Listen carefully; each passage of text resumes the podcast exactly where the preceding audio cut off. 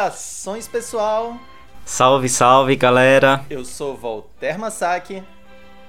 E eu sou o Guilherme Tanaka. Sejam todos muito bem-vindos a mais um episódio do podcast Sem Nem IBR, uma produção da Associação dos Moços da Tenrikyo do Brasil. Já se passaram três meses desde o nosso último episódio, no ano passado, que foi um período de bastantes desafios. A gente está em um ano novo, com a expectativa de trabalhar junto e em harmonia, para a gente fazer deste um ano mais alegre. Então, que todos estejam bem, se cuidando e cuidando dos próximos. Muito bem, Gui. E tendo dado este recado, estamos de volta com a segunda temporada do nosso programa. E olha só, neste episódio temos uma grande novidade. Quem está acompanhando a gente pelo YouTube já deve ter percebido que estamos transmitindo com vídeo. Se você está em algum agregador de podcast, depois dá uma conferida no nosso canal para ouvir e ver o nosso entrevistado. E os apresentadores também, né? Por que não? para esse primeiro episódio de 2021, a gente vai ter a presença ilustre do secretário da sede missionária de Endocho do Brasil, reverendo Kaoru Murata, com o Mikhail e eu comandando essa entrevista. Então, Olhem só, como essa entrevista foi tão boa, a gente dividiu ela em duas partes. A primeira vocês vão ouvir hoje e a segunda parte no próximo episódio. Isso. E antes de começar, vamos para o nosso tradicional bate-bola jogo rápido. O bloco de perguntas em que pegamos o nosso entrevistado de surpresa para perguntas e respostas rápidas. Tudo certo? Roda a vinheta!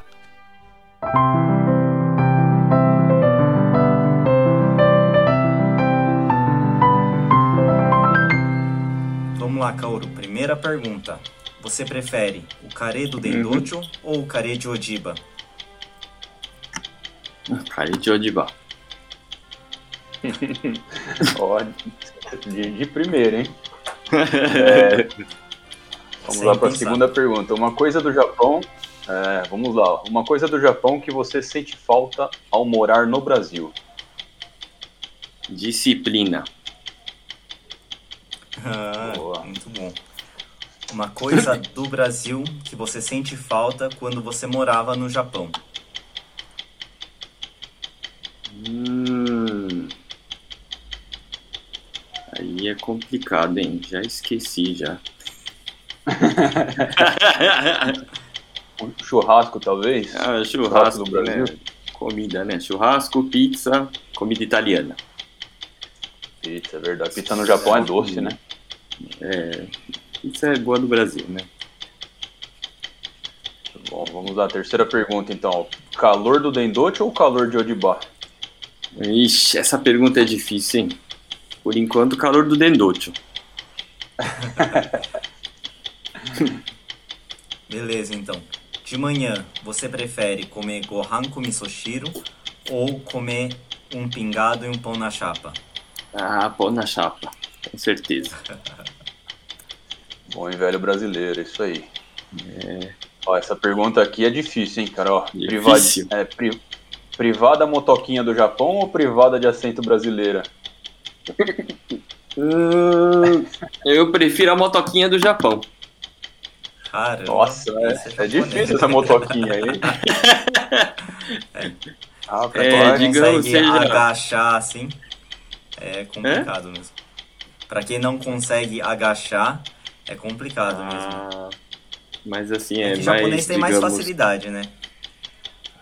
Ah, sim. E eu acho que é menos assim. Como é que fala? Nessa época atual é, me é menos. Digamos que não precisa é. ficar tendo contato, sabe? no lugar de sentar lá.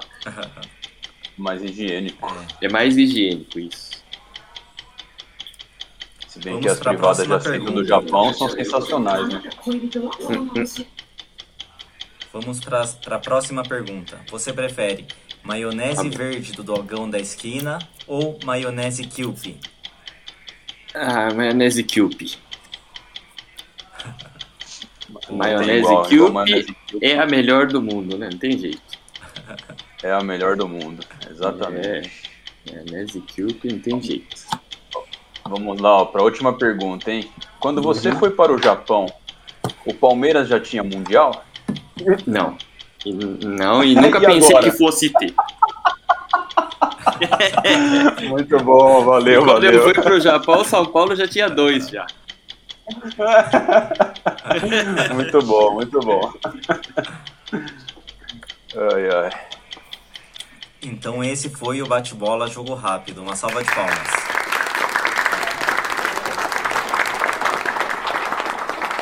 Bom, hoje estamos aqui com o Kaoru Murata, o mais novo secretário do Dendocho, né? E a gente gostaria então de conhecer um pouco a vida do Kaoru, né? Kaoru, você podia, em resumo, falar o que, que você fez, como que foi a sua vida como teneriquiano até agora? É, ahn, eu nasci aqui em Bauru, aqui no Brasil, né? E desde criança sempre vivi aqui no Dendote, aqui na sede. Então, digamos que para mim, desde quando eu nasci, só existia a religião Tenikyo. Tanto é que quando ia na escola, o pessoal ficava falando sobre rezas e, e catecismo, tinha aula dessa, né, de catecismo na, na escola, mas eu não sabia, não entendia nada. Eu pensei que todos os meus amigos da escola, todo mundo fazia o Otsutome, fazia acho que o Harote, mas não era assim. Né? Então sempre eu pensei que é, o, o mundo girava em torno do Tenikyo. Uhum. Pensando assim agora, né, no modo, no modo geral, é, eu acho que tive muito privilégio de poder, por exemplo, estar tá vivendo aqui no Dendocho, uh, conheci o primeiro primas também, aí chegou um momento que eu tive que ir para o Japão estudar, uh, antes do colégio, né, terminei o ginásio aqui, fui para o Japão, fiz o colégio inteiro lá, Aí, terminando o colégio, voltei de novo para o Brasil para fazer a faculdade aqui. E, terminando a faculdade, eu fui de novo para o Japão. Então, assim, digamos que em momentos talvez importantes da nossa vida, né? É, eu tive bastante, tive uma grande mudança na minha vida, né? No roteiro, na assim, na passagem, né? Tive várias mudanças assim bruscas, mas pensando agora, acho que realmente foi uma coisa muito boa para mim, né? Aí depois, quando uh, eu terminei a, a, universidade, eu fui para o Japão e fiquei 20, é, um pouquinho mais de 20 anos lá na sede, né? Servindo lá na sede. E ano passado, o, quando eu fui 20 anos atrás, eu fui solteiro e agora, eu, ano passado, eu voltei para o Brasil depois de 20 anos, casado com esposa e quatro filhos, né? E agora os meus filhos estão passando todo aquela, digamos, aquela sufocação, né, que as pessoas sentem quando vai a um país é, que não conhece, que a, a, língua é diferente, os costumes, os hábitos, né? Então, meus filhos agora estão é, passando um pouquinho de. É, sentindo uma diferença, né? Mas talvez daqui a alguns anos eles vão achar que realmente foi bom, eu acho. Né?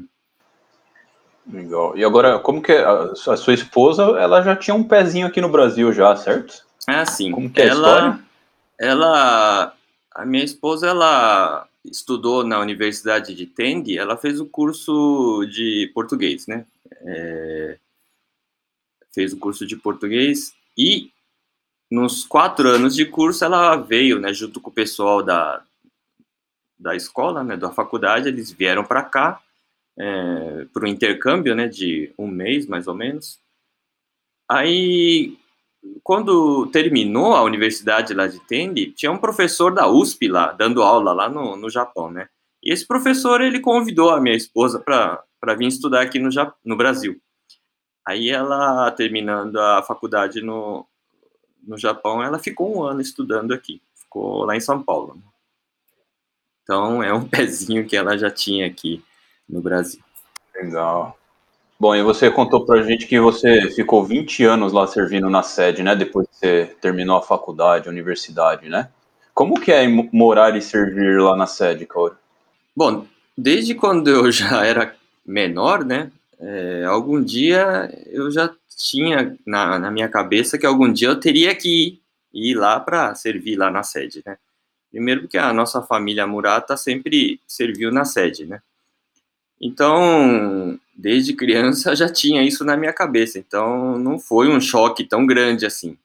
Inclusive, o fato de ter ido estudar no colégio lá no Japão já, digamos que é, foi um caminho meio que direcionado, então já estava mais preparado, né?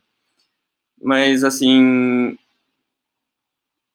de uma forma, a gente aceita como sendo uma predestinação, né? Predestinação da família, mas também o fato de ter nascido aqui no Brasil e de ter vivido quase a vida inteira aqui no Dendote, aqui na sede, também é, contribuiu, eu acho, né?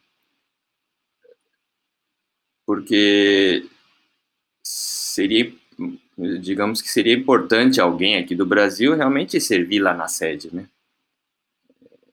Isso eu acho que é uma coisa que é, é necessária, né? Achava também. Então eu fui servir na sede já com essa mente já, já estava preparado, né? Mas claro que quando a gente chega lá, as coisas não são, não vão todas como a gente espera, né? É, a cultura é diferente, tem aquela, no Japão tem, né? Aquela hierarquia, né? Hierarquia. Quem entrou antes que você, mesmo que seja mais novo, é o veterano lá, né? Então a gente precisa respeitar e tem várias regras também, né? É, e eu, digamos que tive o privilégio de logo que entrei na sede, eu fiquei morando lá na casa do Shimbashira Asama, né? Fiquei servindo lá. E lá dentro, então, como tinha outros servidores, né, outros moços é, fazendo o Hinokishin lá na casa do Shimbashira-sama, então lá também tinha uma hierarquia, que era, é, digamos, bem rigorosa, né? Rigorosa. Uhum. E quando você foi lá e estava servindo lá na sede, era ainda o terceiro Shimbashira ou já era o Shimbashira atual? É, quando eu cheguei lá, o Shimbashira era o atual já, né? O terceiro Shimbashira já tinha passado pro Shimbashira atual, já faz um bom tempo já. E mas é, por exemplo, nós tínhamos mais, digamos, é, assim, lá na casa do Shimbashira, né, claro que nós tínhamos diálogo com o Shimbashira-sama, com a esposa do Shimbashira-sama, com o terceiro Shimbashira-sama, a esposa, né, do terceiro Shimbashira-sama também. Só que é, o, o terceiro Shimbashira, na época, ele tinha o, o hábito de todos os dias, ele fazia o passeio, né, de manhã. Então, acabou o serviço da manhã, ele andava lá pelas ruas de Tende por mais ou menos uma hora, né? E sempre alguém acompanhava, ele não ia sozinho. E a gente que acompanhava, ia, é, tinha cada uma vez em uma, uma, duas semanas a gente acompanhava, né? Então tinha assim, digamos, uma hora que a gente ficava só conversando com o terceiro Shimbashira. Né? Então nesse ponto realmente é, deu para aprender bastante coisa ouvi bastante é, história também, né? Inclusive, inclusive deu para ouvir é, acontecimentos de quando ele esteve no Brasil, né? Então ele falava quando eu fui para o Brasil em tal ocasião, eu fui para lá, fui para cá, conheci, por exemplo, Foz do Iguaçu, é, o Rio de Janeiro, ou fui para igreja tal, e na época era o condutor tal, e ele realmente né, lembrava muito bem né, do nome das pessoas. É, então, sempre tinha um, um, diálogo né, enquanto a gente andava, e era realmente muito, é, muito bom, né? Bons momentos. É gratificante, experiência sensacional, muito bom. Conta pra gente, Cauro, qual que foi o trabalho mais difícil que você teve que fazer na sede? eu não sei, assim, se foi o trabalho mais... É que eu, assim, eu... Lá na sede, nós é, temos, assim, cada um tem um, uma seção, um departamento, né, que é... que é, nós somos incumbidos, né? E, a princípio, quando começa a... quando começamos a servir na sede, todos servem lá no local que chama Hombutsumesho, que é o é um prédio, né, que onde, por exemplo, antes do serviço mensal, o Shimbashira-sama e todos os servidores do serviço, oficiantes, o pessoal do serviço se reúne para é, começar o serviço mensal, né? E é um prédio onde tem uh, os escritórios dos assuntos internos da sede. Então, começa ali, né? E, a princípio, a gente vive o dia inteiro fazendo limpeza, servindo chá para os mestres, né? É, e tentando decorar o nome de todos, né? Então, digamos que no começo, só servir chá já era difícil, porque cada um tem um gosto diferente, tem gente que gosta de chá forte, tem gente que não gosta de chá muito forte, tem gente que gosta de chá quente, tem gente que não gosta de chá muito quente. Então a gente tinha que decorar o rosto da, dos, dos mestres, decorar o nome e, se possível, saber se tal mestre prefere um chá, um chá mais quente ou não. É, fora isso, quando tem o plantão lá, tem um plantão, né, que tem que dormir lá. Então, de manhã ou à noite, antes do Otsutome, ah, não, de manhã, né? De manhã, antes do Otsutome, tem que servir chá para o Shimbashira-sama também, né? Shimbashira-sama, ou, na época, o Zen Shimbashira-sama, quando ele era ainda vivo, tinha que servir chá para o Zen Shimbashira-sama também. Então, no começo, só o fato de servir chá já era muito difícil. E quando tem o plantão nesse, nesse local, tinha que ler o Ofudesaki. É, depois do, do serviço da manhã ou da tarde, né? É, se for da manhã, depois que termina o serviço, faz o, a dança, né? Lá na frente da Oyasama. Depois da dança, lê esse Ofudesaki lá no Hombutsumesho, nesse prédio.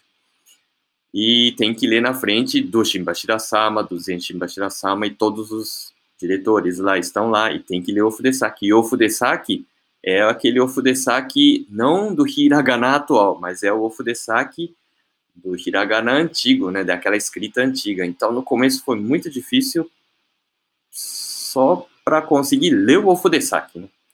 Já é difícil de ler o japonês. Imagina um hiragana que era antigo, né? E, e imagina ler o Ofudesaki na frente do Shimbashira-sama, do Zenshi Bashira-sama era assim, só aqueles três minutos que você tá lá sentado para ler o Fudesaki já tá suando, assim, sabe? Aquele suor meio estranho, né? Tudo nervoso. Né? Realmente foi uma experiência muito no começo, né? Eu até lembro até hoje que na época a Masaoku-sama, a esposa do terceiro Shimbashira-sama, ainda estava viva e ela também estava presente e eu li o Ofudesaki e eu errei em um verso, eu errei três vezes o mesmo verso. Eu engasguei uma vez, aí eu comecei a ler de novo. Aí eu errei e, e nesse, nesse momento a cabeça já fica totalmente branca, né? Você já fica apavorado. Aí eu tentei ler de novo e eu errei de novo, sabe? Errei três vezes. Aí os diretores que estão sentados perto, eles começam a falar, né? Onde a gente erra, né? Eles começam a falar com a voz bem pequena, mas estão falando. Aí você fica mais apavorado ainda. Mas aquela, aquela experiência realmente foi um. Nossa, aquele. Foi meio traumatizante, né? Depois daquilo lá, até conseguir é, superar né, a leitura de Ofudesaki naquele local lá, realmente foi muito difícil. Bom, isso daí é uma experiência que eu acho que, assim, é uma, uma dificuldade que eu passei no começo, né?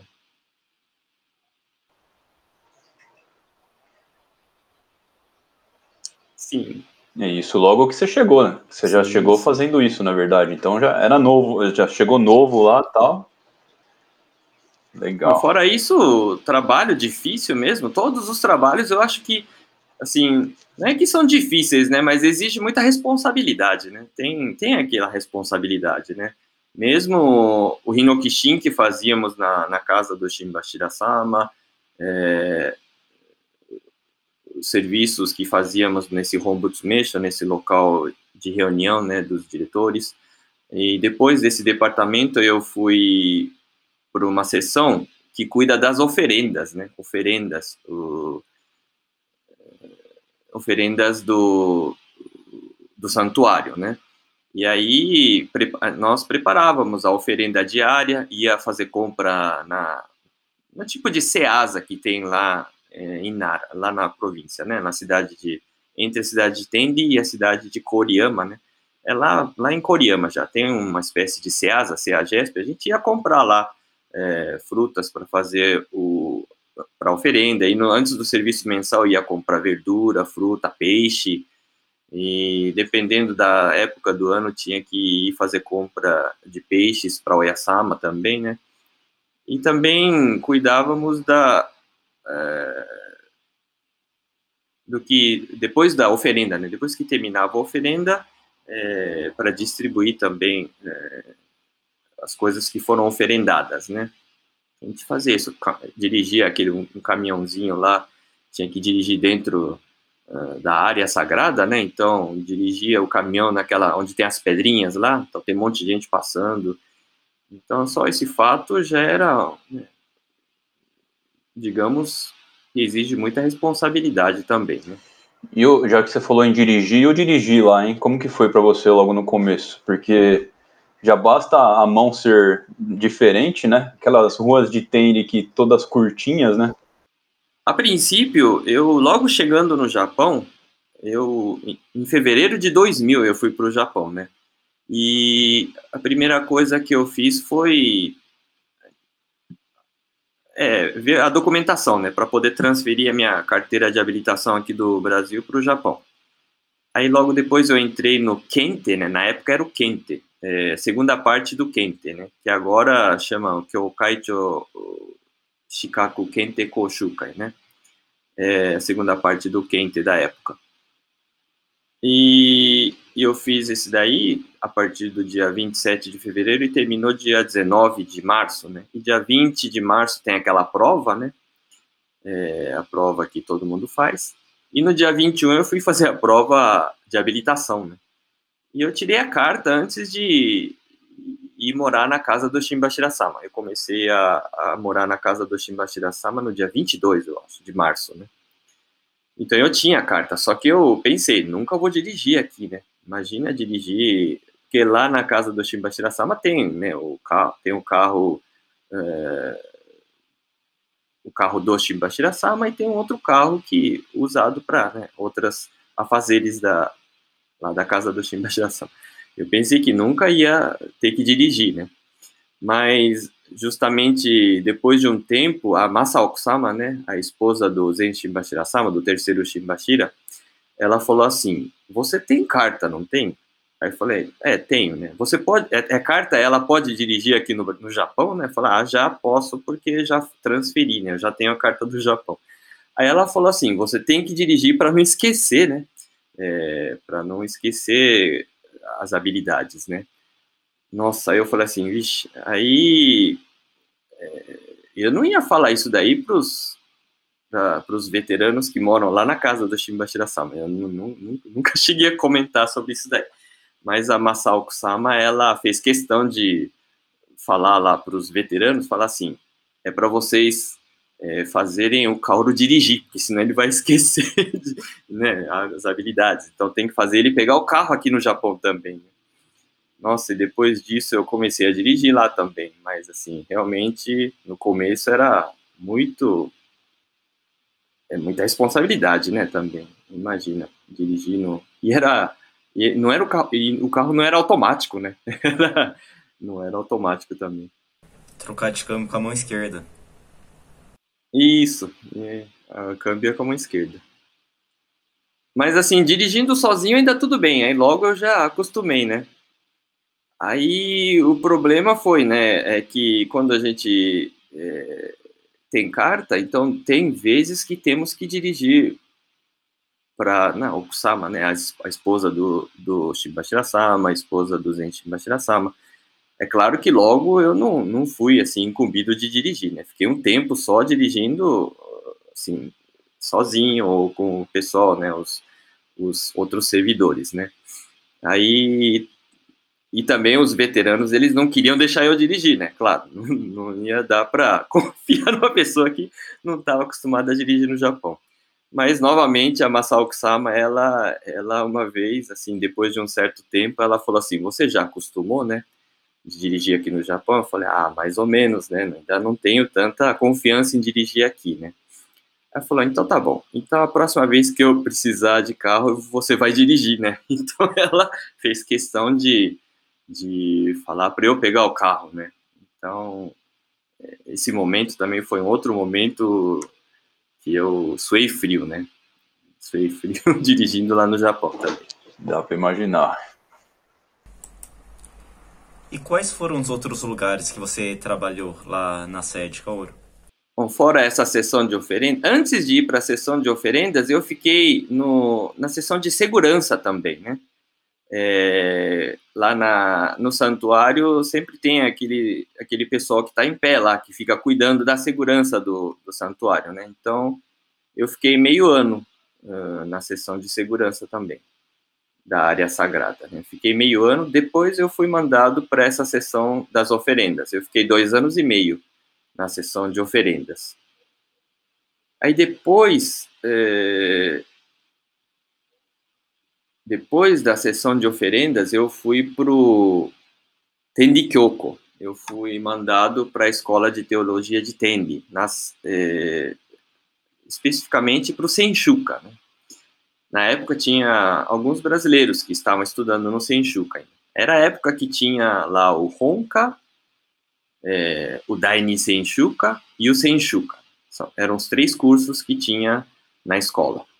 Eu fui em setembro de 2000 e, 2004. Eu fui mandado para o Tendikyoko. E fiquei no Senshuka sete anos e meio. Né? Eu fiquei até março de 2012 no Senshuka. Justamente quando eu fui para o Senchuca, em setembro de 2004, nessa, nessa mesma época eu também fui nomeado, uh, eu fui nomeado na diretoria do, do, da Associação dos Moços, né, do Senenkai da sede. Então eu fiquei duas gestões, fiquei seis anos é, na diretoria da Associação dos Moços, e enquanto eu estava na, na diretoria da Associação dos Moços, eu também estive no Senshuka, lá no Tendikyoko. Lá no Tendikyoko também foi realmente... No começo eu fiquei até assustado, né? Falo, por que eu no Tendikyoko, né? Mas, assim, para mim foi muito bom. É... Basicamente, eu eu estava dando aula de instrumentos masculinos, né?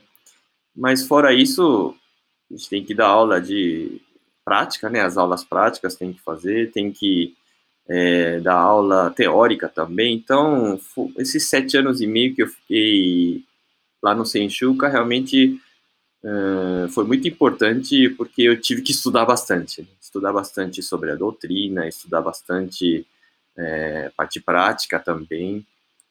Então, realmente foram momentos muito importantes na minha própria formação. Né?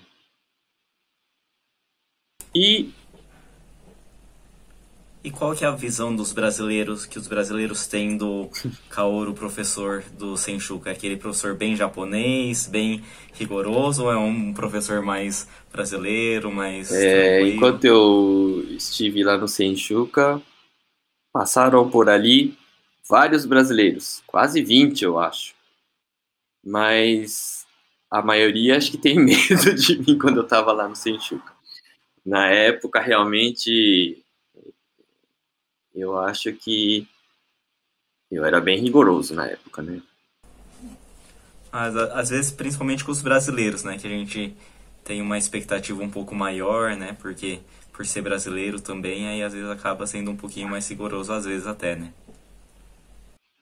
Sim, creio que sim. Eu, quando eu estava encarregado, responsável, né? Eu estava responsável dos instrumentos masculinos do, do, primeiro ano, né? Então, uma das. É, para você passar de ano, um dos quesitos era tocar a flauta, né? O fouet. Tinha que saber tocar o fouet. E no mínimo, teria que tocar, assim, pelo menos é, seis hinos, né? Então, teve muito, muitos brasileiros que sofreram, realmente, sofreram quando eu estava lá, é, como responsável, né? É, eu deixava eles, depois da aula, lá na, na escola, treinando fuê mesmo. Era uma espécie de recuperação, tá? ficava de recuperação, para treinar fuê mesmo. Eu acho que nesse ponto, realmente, devo ter sido muito rigoroso.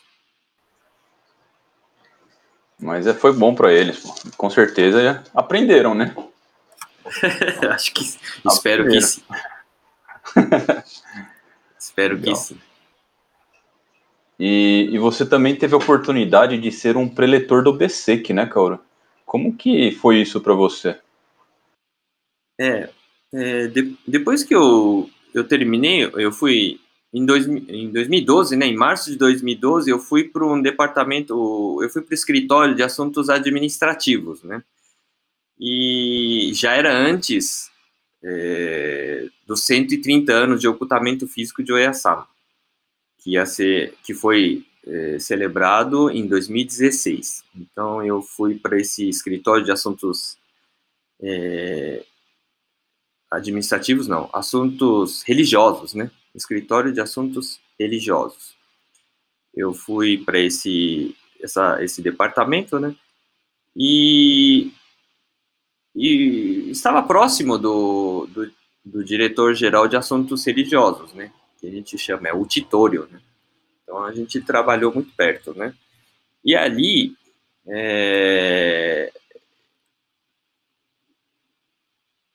quando estava lá, né? É justamente antes, dois anos antes do, dos 130 anos de ocultamento físico de Oyasama, o diretor-geral né, de assuntos religiosos, ele chegou, é, chegou um dia e, e falou, né, é, deu uma lista, fala assim, ele falou assim, liga para esse pessoal e fala para vir tal dia, tal hora até aqui, né, e meu nome estava lá dentro, né?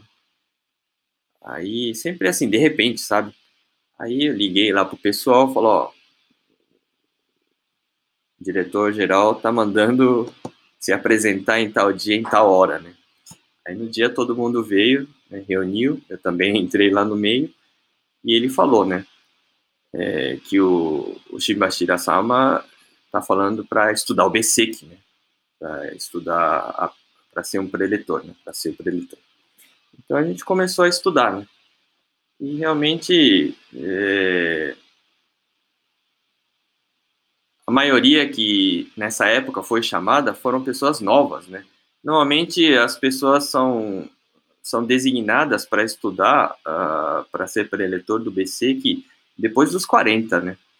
Mas assim, nessa nessa vez que eu fui chamado, a maioria era nova e a maioria é, falava outras línguas, né? Então tinha três pessoas que falavam inglês, tinha pessoal do chinês, é, eu que era do português, né? Então, eram os preparativos para antes do ocultamento físico, né? Os 130 anos, né? Porque tá, tinha que preparar porque ia vir é, bastante gente do exterior, né? Então, para aumentar os preletores, né? Então, realmente foi um também outra responsabilidade, né? Eu eu pensei, né? Pelo menos tem que é, receber a permissão antes de, de alcançar os, é, né, a comemoração dos 130 anos, né? Senão não vai adiantar, né? Porque é, nessa época, né, para receber essa incumbência, então teria que estudar o mais rápido possível para receber a permissão o mais rápido possível. E eu comecei, eu recebi a permissão um ano antes de, dos 130 anos, em 2015. Então, realmente foi muito bom, porque um ano antes já começou a, a, a regressar várias pessoas, né? Bastante gente antes, né? Já antes das comemorações dos 130 anos. É, maioria japoneses, né? Mas tinha muitos estrangeiros também. Então, realmente foi bom, né? É, nesse ponto, poder transmitir as palavras, né? É, do BSEC é, para as pessoas que regressavam do Brasil. Infelizmente, tem muitos poucos é, preletores do BSEC de língua estrangeira. Né? Ainda precisa mais, né? E você chegou a fazer alguma vez em português para os brasileiros? O BSEC? Isso. O BSEC. Ah, sim, várias vezes. Várias vezes. Ah, Para fazer, pra fazer em japonês você já tem decorado, né? Mas em português aí você usava o livro lá e ia lendo. Como que era lá? É, tem um livro, né? A tradução em português. Mas assim, eu não decorei o livro inteiro em português, né? Só que de, de tanto que a gente fazia a pré-eleição, porque no, realmente no ano de 2016, no ano de comemoração dos 130 anos, vieram bastante brasileiros, né? Regressaram muitos brasileiros e tinha vezes que fazia cinco, seis pré-eleições por mês, né? Lá em Odibá. Então, de tanto fazer as preleções, a gente acaba decorando algumas passagens, né? É uma coisa meio que automática, né? Vai decorando. E agora, Kaoru, voltando para o Brasil, como que- conta um pouco como que foi essa, essa sua chamada aí de volta para o Brasil.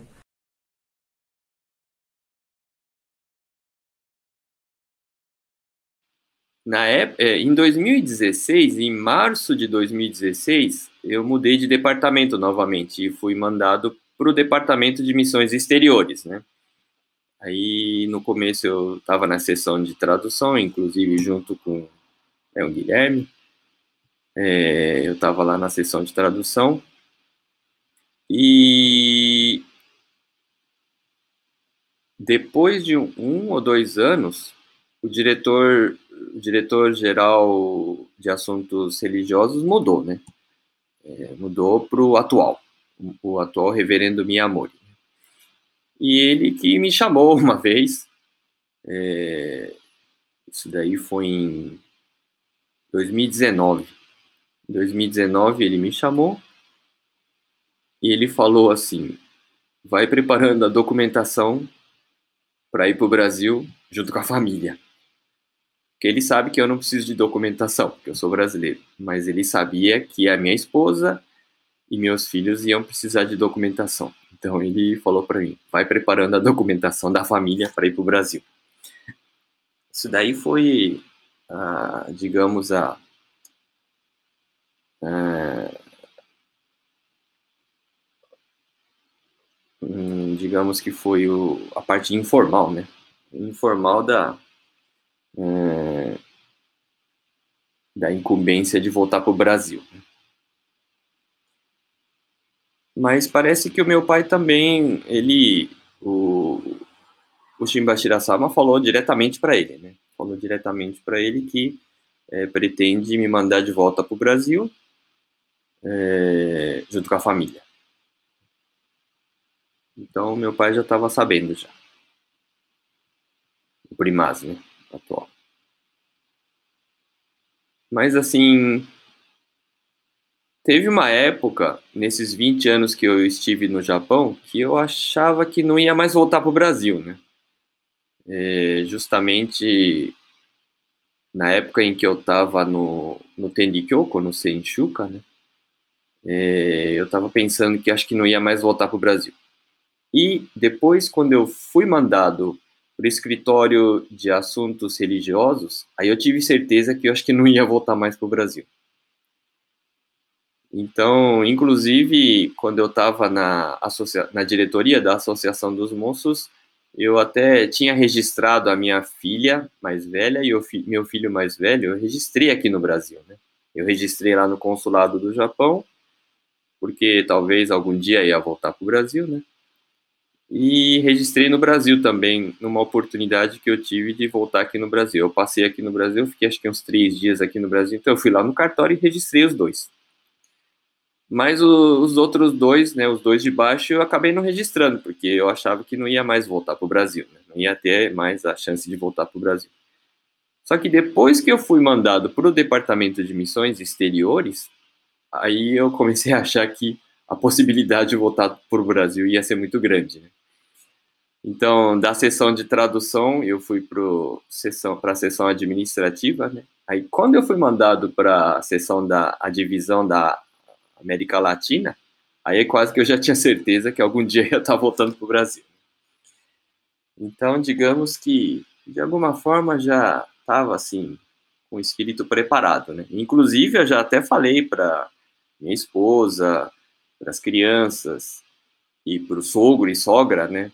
Estava falando que, ó, algum dia acho que nós estamos indo tudo para o Brasil, né? Meu sogro também aceitou normalmente, né? Ele até estava falando que, é, já está demorando já, né? Meu sogro já está desde quando ele, é, né? Que a minha, eu, casei, ele sempre achou que algum dia a filha ia ter que ir para o Brasil, né? Então, nesse ponto, preparado espiritualmente, preparado mentalmente, eu acho que nós estávamos já. Aqui então. E acaba aqui então a primeira parte dessa entrevista. A segunda parte estará no próximo episódio. Até lá! Agora, momento leitura com episódios da vida de Oyasama.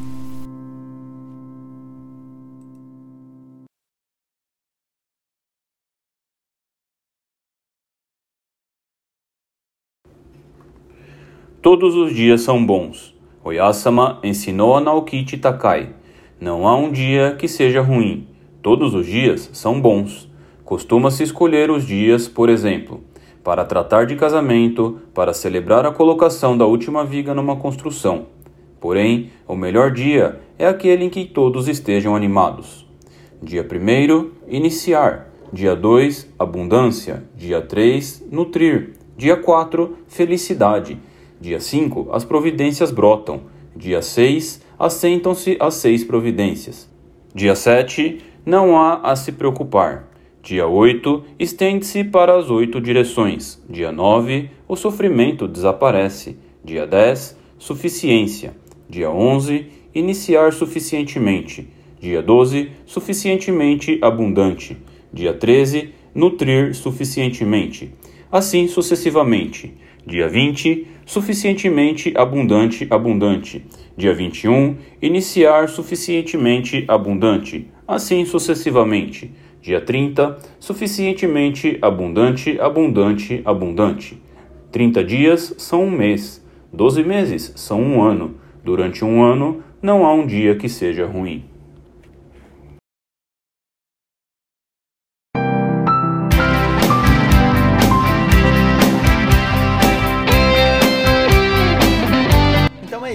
Chegamos ao final de mais um episódio.